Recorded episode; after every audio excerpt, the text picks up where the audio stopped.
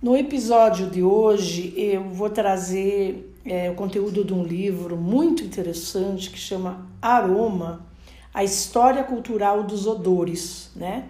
É, do Jorge Zahara, editor. Ele, ele é um livro que consta assim, o histórico dos odores de uma forma muito particular e inteligente. Eu vou abrir com um parágrafo né, do livro que chama Aromas do Eu, o odor e a identidade pessoal.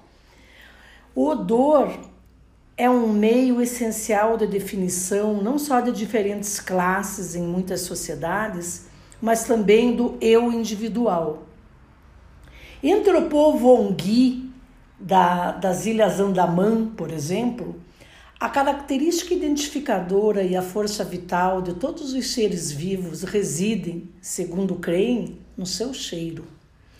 Eles sustentam que o odor de uma pessoa emana de seus ossos, que consistem em cheiro condensado, assim como o odor de uma planta ou árvore origina-se em seu caule ou tronco.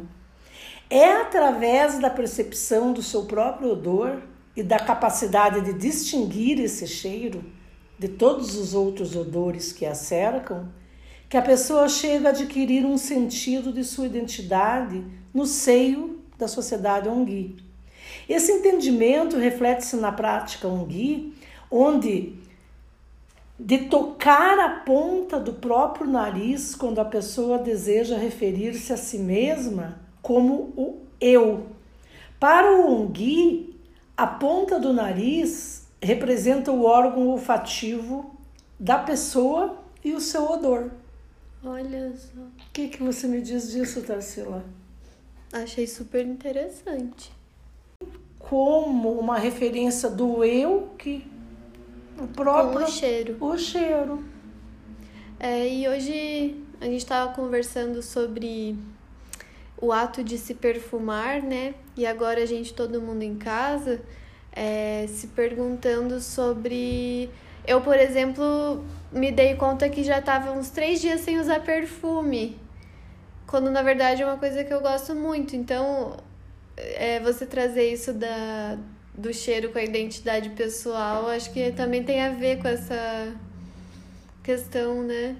Tem, porque normalmente eu, eu, você pode até né? Elencando aí o que você fala, normalmente a gente usa perfume para sair, né? É. E... Mas é esquisito isso, agora eu tô achando. E uma coisa que eu tô. Mas uma coisa eu tenho que te falar em particular. Eu uso perfume para de... para dormir, que coisa incrível, né? Não é sempre, né? É uma recorrência, assim. Mas eu gosto de tomar meu banho e passar um perfume para deitar, porque. Ai, não sei, uma coisa do aconchego, acho que até do reconhecimento, de fortalecer o teu cheiro, né? Eu acho que você acaba fortalecendo a tua, a tua expressão olfativa quando você é identificado por um cheiro, teu perfume, né? Sim, e o cheiro tem muito isso da identidade pessoal, né? A gente vê, ah, esse cheiro é o cheiro da minha mãe, esse cheiro é o cheiro da, do meu amigo. Sim. E eu acho que tem, compõe muito, assim, essa expressividade pessoal e expande até, né? O cheiro chega antes de você, assim, eu acho muito, muito interessante, assim.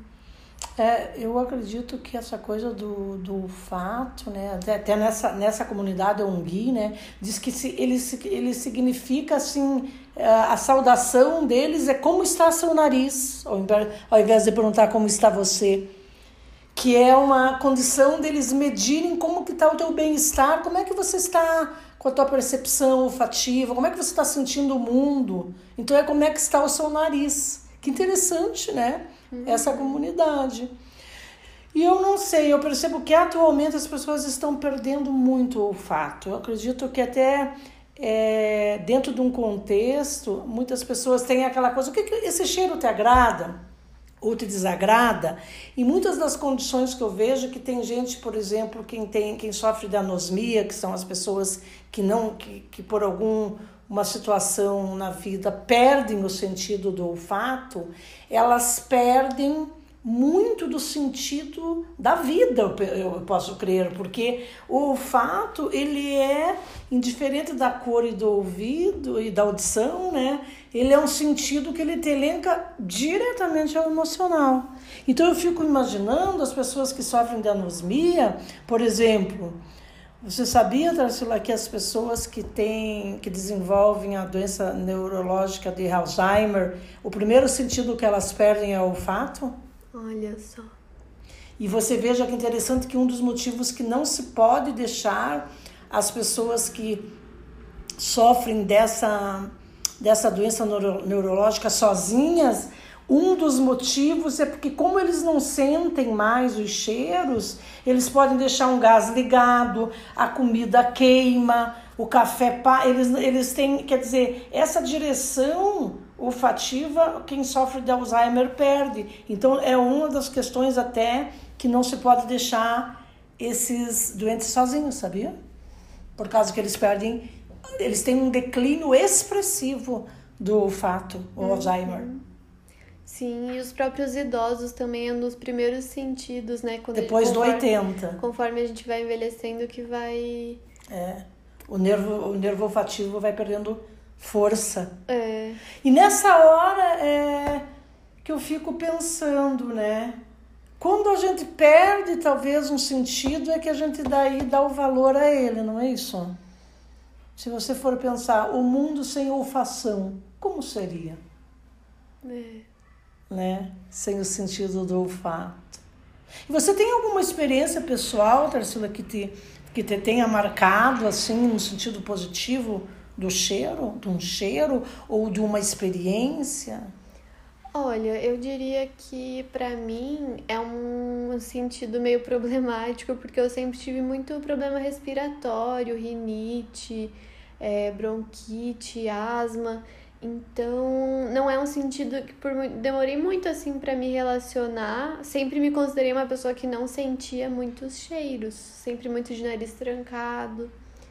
É, as memórias gostosas que eu tenho é muito de, de relacionar cheiros a caminhos, assim, a estar tá andando e ter uma rua que tem um cheiro de um caminho que eu fiz por anos. É isso que me traz, assim. E... É, no teu caso, eu percebo então que você tem mais é, elencado a, a condição da experiência emocional do que o fato em si né? Porque está elencado, né? Hoje, quando você fala em experiências olfativas, é muito mais do que aquele momento te traz em memória do que simplesmente um cheiro isolado de lavanda, de limão, de, de capim-limão. Não é isso, é mais pelo, pelo contexto do momento. Então, por isso que as pessoas dizem, ah, essa essa experiência emocional que eu tive com relação a esse momento, então o cheiro, a grama, a floresta, alguma coisa, mas não isoladamente o cheiro de alguma coisa. É. A gente, como a gente fez o recorte aqui desse episódio do cheiro como identidade pessoal, é, é uma memória boa que eu tenho também, assim, dos perfumes. Eu sempre me senti muito. Sempre relacionei a uma ocasião muito especial, assim, se perfumar. Não sei, você tem isso? Também? Tenho. Tenho, e é uma coisa que agora você falando me vem essa. Esse é, essa recorrência de que até tem aquela frase bem famosa né, da, da, da Coco Chanel, que ela fala, é, abre aspas, né, citando o Coco Chanel, que ela falava uma mulher sem perfume é uma mulher sem futuro, falava, uhum. né? Que é a coisa de parece que arrematava a, os modelos da Coco Chanel quando ela ia apresentar os modelos, ela tinha que ter esse arremate do perfume, né?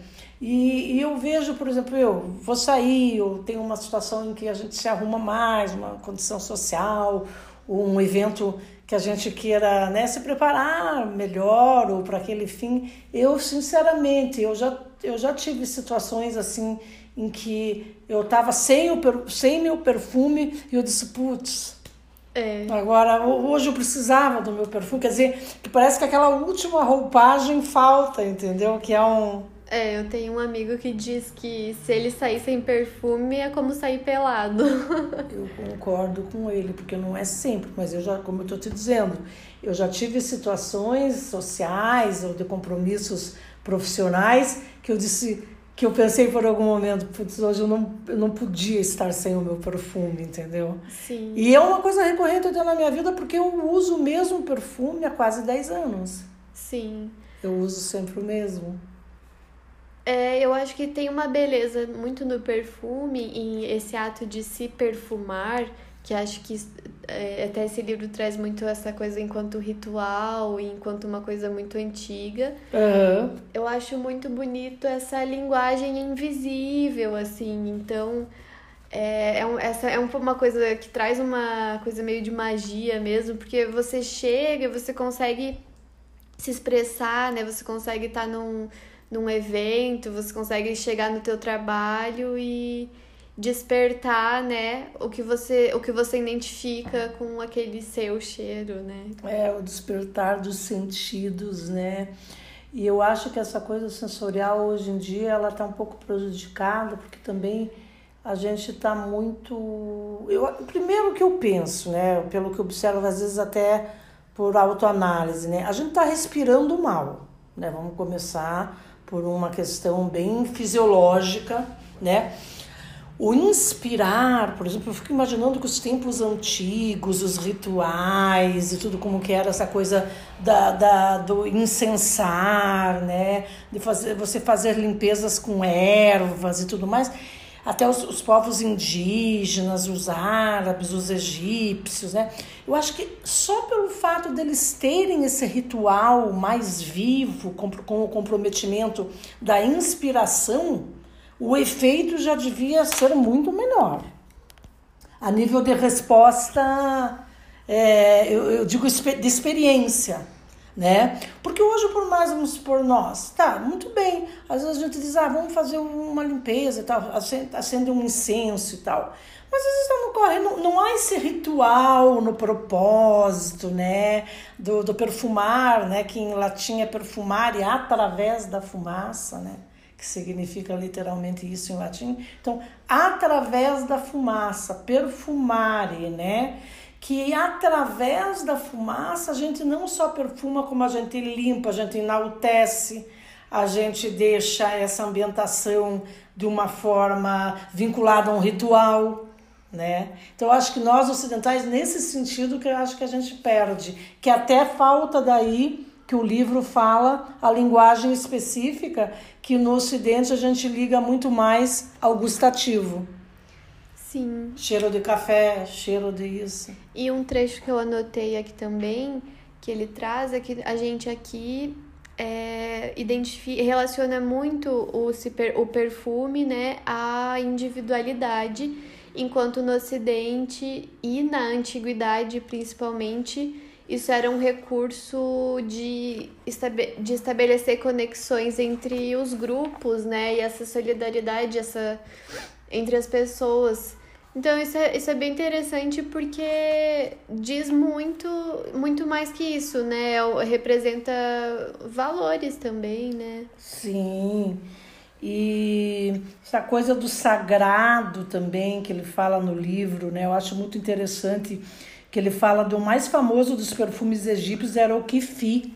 Olha que interessante o mais famoso e mais antigo, e era uma mistura de 16 ingredientes, esse kifi.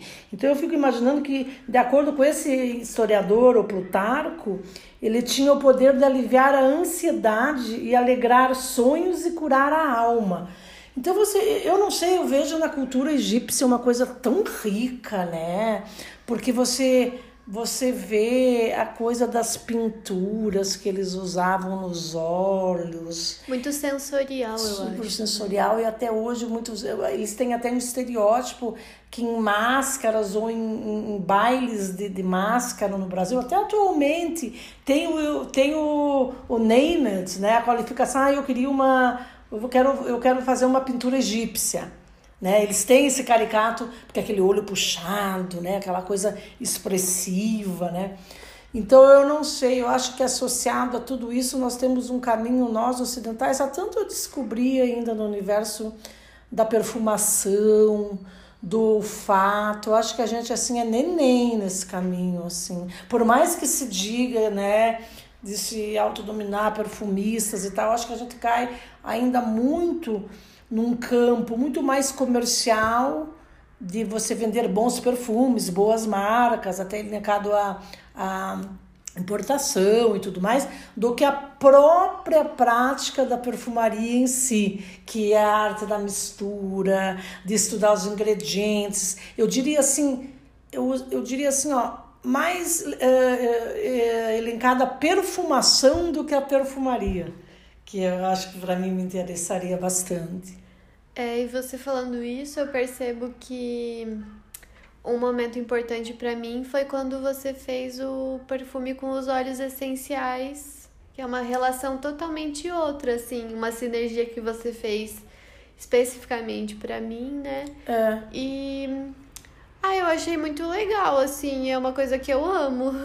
Pois de é, verdade. E, e, que incrível, né? Até quando você. Pelo fato de morarmos, né, juntas e tal, quando você passa, eu digo assim, ah, é o cheiro da é, Já é o meu. É, já é o teu. E essa coisa de fazer esse perfume pessoal é uma coisa tão intuitiva que às vezes até eu penso que você diz, meu Deus, mas é rápido como ela faz, né? É. Mas é uma coisa assim que para mim é aquele momento assim que eu. Vem. É, vem, que eu não preciso pensar. É. é... É, é, como você me falou uma vez, mãe, isso é dom e tal. Eu não sei se, deve, se, deve, se tem dom e tal, mas eu só sei que parece que assim quando eu for fazer uma anamnese ou alguém que vem por online, num atendimento, aí eu leio aquela ficha, eu já sei que na hora de fazer o perfume personalizado, cada gota que cai ali me vem a pessoa, já sei, me vem tudo na cabeça. Ai, que máximo. É uma coisa impressionante isso, né, minha filha? É, eu não sei, o cheiro, né? Ele tem essa coisa que a percepção do cheiro consiste não só na sensação gerada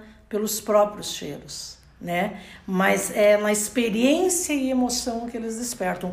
Eu fundamento muito mais, até pelo meu trabalho, né, que está intrínseco nesse universo sensorial olfativo, eu quando faço, por exemplo, uma vivência física, né? Com a psicoaromaterapia e eu oportunizo a pessoa falar de si através de uma linguagem olfativa, ela me diz muito mais do que muitas vezes numa consulta padronizada de elencar sintomas.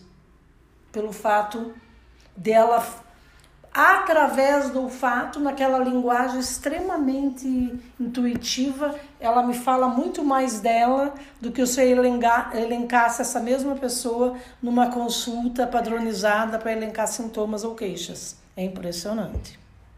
Então, eu acredito que é isso. O cheiro, o, a, a condição olfatória, o sensorial, os aromas, os cheiros, eles tem que cada vez fazer mais parte do nosso universo. Sem exagero. Sem exagero, que não pelo embelezamento, pela aquela finalização de bem-estar, mas também pelo autoconhecimento, porque eu acredito que traz muito da gente mesmo através de um cheiro que possa expressar nossas emoções.